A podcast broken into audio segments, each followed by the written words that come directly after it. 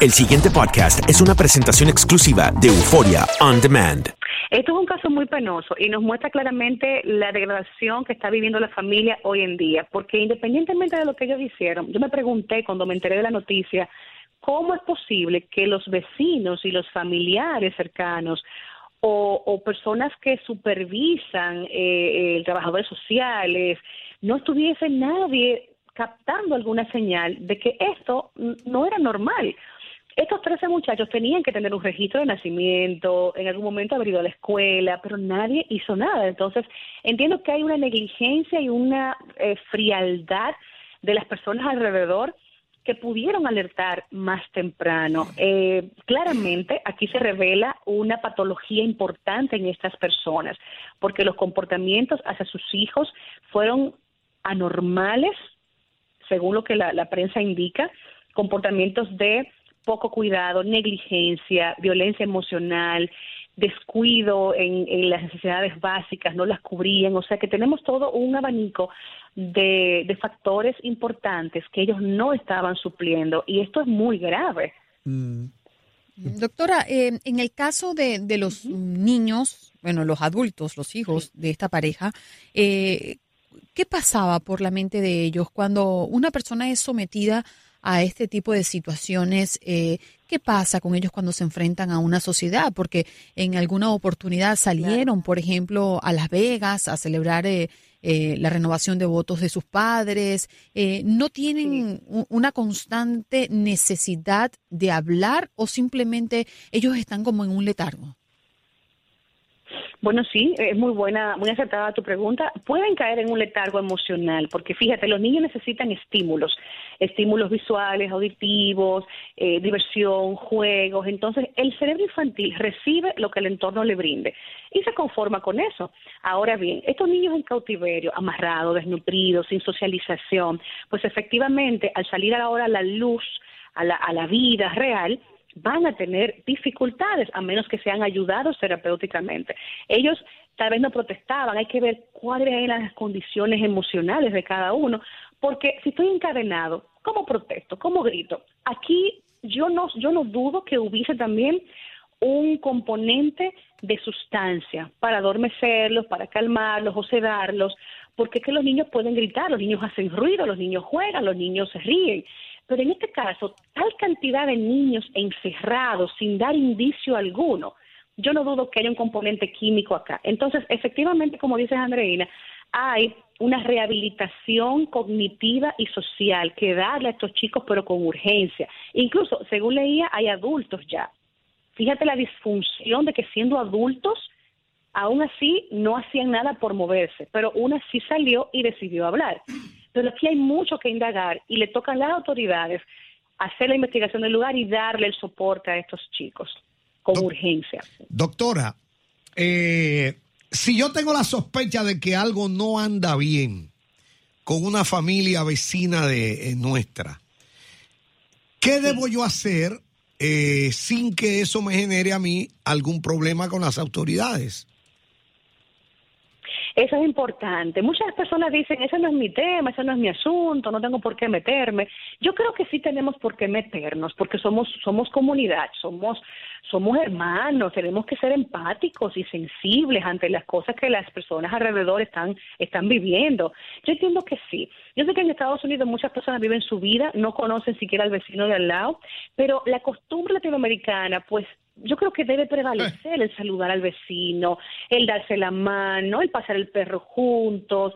Eso, eso hace falta, porque estamos en un nivel de frialdad emocional tan lacerante que fíjese cómo se, se lastiman los vínculos, las relaciones, y andamos cada quien por nuestra cuenta, y eso nos afecta a largo plazo. Así que yo estoy de acuerdo con, con usted, Mejía, vamos a, a conocer, vamos a indagar, y si vemos algo problemático en las casas de al lado, vamos a, denunciarlo, por supuesto que mm. sí. Porque fíjate, eh, hubo una, una persona que emitió una falsa alarma.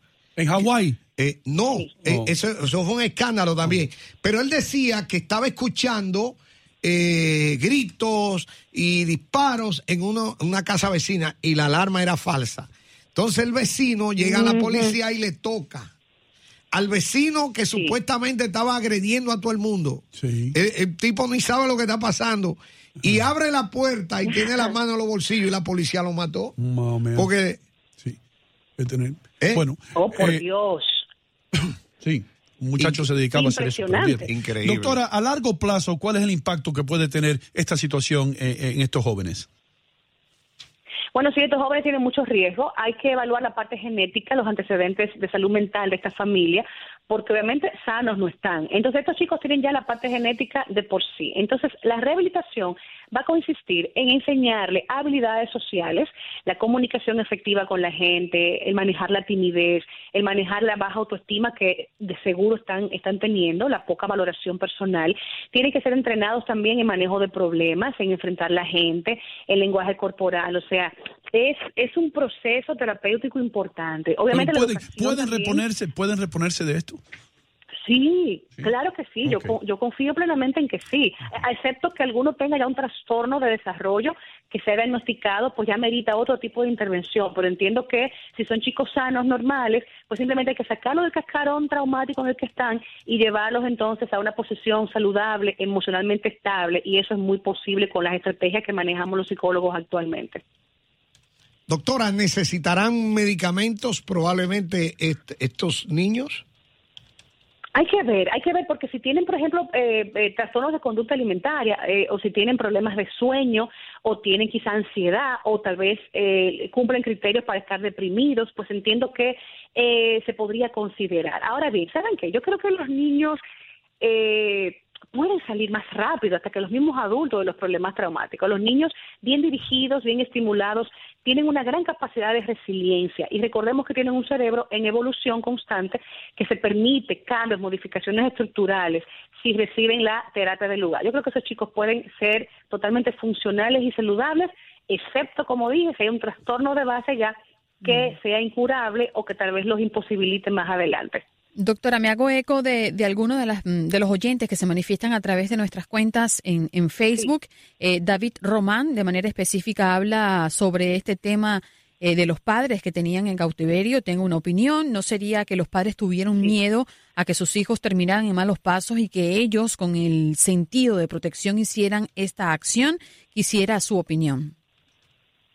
Es que no solamente eh, miedo a que, a que le fuera mal afuera, eh, es un asunto de que estaban desnutridos, de que estaban pálidos, de que hay una que tiene 19, según leí, y aparenta de 10. Eso es algo impresionante. Entonces, no es verdad que su sano juicio, un papá y una mamá van a decidir encerrar a sus hijos, privarles de la libertad de jugar, de socializar, de hacer un deporte, de estudiar eh, de forma normal por el bien de sus hijos, es que, es que no me convence, esto se escapa de lo que es la normalidad. en Claro, una y el crianza. hecho, el hecho de que estén encadenados y amarrados con candado te diga que ya eso está malísimo. Claro, Claro, claro, definitivamente. malísimo, malísimo. Ahí hay, hay problemas severos. Independientemente de la motivación que tuvieran, hay una distorsión de la realidad. Esa gente este, Totalmente, tiene un totalmente. problema gravísimo. Mm, Increíble. ¿no? Totalmente, incluso miren el número de hijos, por ejemplo, el número de hijos ya es un indicador claro. Eh, eh, también en las noticias leí que, por ejemplo, el, el presupuesto de la familia era exorbitante y él no podía costearlo, quedaban en déficit. O sea, tú tampoco te planificas para tu natalidad, tú, tú sabes lo que, tú, tú te arropas donde te dé la sábana. O sea que fíjate cómo aquí también hay como un descontrol también en el número de, de hijos que voy a tener. Estas personas ah, obviamente tienen trastornos mentales importantes. Podían verse funcionales, él trabajaba en empresas de ciertos renombres, pero eso no quita que su cerebro estuviese desorganizado. Por lo tanto, eh, entiendo que tienen que ser trabajados, juzgados y también ayudados, porque entiendo que si están enfermos, pues necesitan también ser levantados de, de esa situación. Increíble lo que está sucediendo. Eh, eh, eh, ¿Crees tú, eh, o cree usted, perdona doctor, cree usted doctora, eh, cree usted que esto de, la, de, la, de las familias que no funcionan como deberían funcionar es algo que, que, que llega a ser una epidemia en esta época donde vivimos, en este mundo que, que no habla eh, uno con, con su vecino, que no habla una persona con la otra, que nos Así hemos perdido la habilidad para comunicarnos verbalmente y hemos tenido toda esta tecnología eh, en la palma de la mano, pero que a veces nos distancia, nos distancia de, de nuestros seres queridos. Sí, sí, yo creo que sí, que hay una degradación familiar importante. Eh, y no me refiero con degradación familiar a un divorcio per se, o sea, es el mal manejo que se le da a los hijos que estamos criando actualmente. O sea, los chicos están haciendo prácticamente lo que les da la gana con sus vidas, manejan sus aparatos a su antojo, hay pocos controles de horarios, los chicos no tienen manejo total de sus padres en cuanto a lo que comen, las horas de sueño, con quién se están juntando. Y obviamente esto va a repercutir grandemente en las familias a posterior. Si hoy estamos viendo muchos problemas, en nuestras narices, ¿cuántos más problemas van a tener ellos cuando formen sus propias familias? Y tiene mucho que ver la tecnología, pero también Nino tiene mucho que ver la excesiva carga que como padres estamos manejando y le damos le damos muy poco tiempo a ellos, le damos muy poca eh, eh, participación en nuestra vida, es baja la comunicación. Y si nos comunicamos es un que hay, cómo te fue, comiste, todo bien y ya está. No hay comunicación afectiva, emocional en las familias todo es muy técnico, hay mucho consumismo, que las marcas, que, que la salida, que la diversión afuera, o sea que son muchos elementos importantes que están entonces augurándonos un futuro incierto en el clima familiar. Ahora, doctora, un padre que tiene este comportamiento tan trastornado en la dinámica padre-hijo, no lo manifiesta en su área laboral de alguna manera. Que este hombre me parece raro. Hmm. ¿En quién estás pensando tú? No, no, no estoy pensando en Me la nadie. repite, me... Ok. Mejía, me la repite porque se me cortó un poquito ahí la comunicación. Este tipo ¿Un de, padre? de padre que tiene problemas en la dinámica padre-hijo, en su entorno laboral no tiene algún perfil que tú puedas decir, espérate, hombre, anda mal. Bien rapidito, Sí, claro, podemos captar. Podemos captar que sí, que, que puede tener problemas. Siempre hay señales que nos dan indicación de que algo no anda bien y sobre todo a los niños.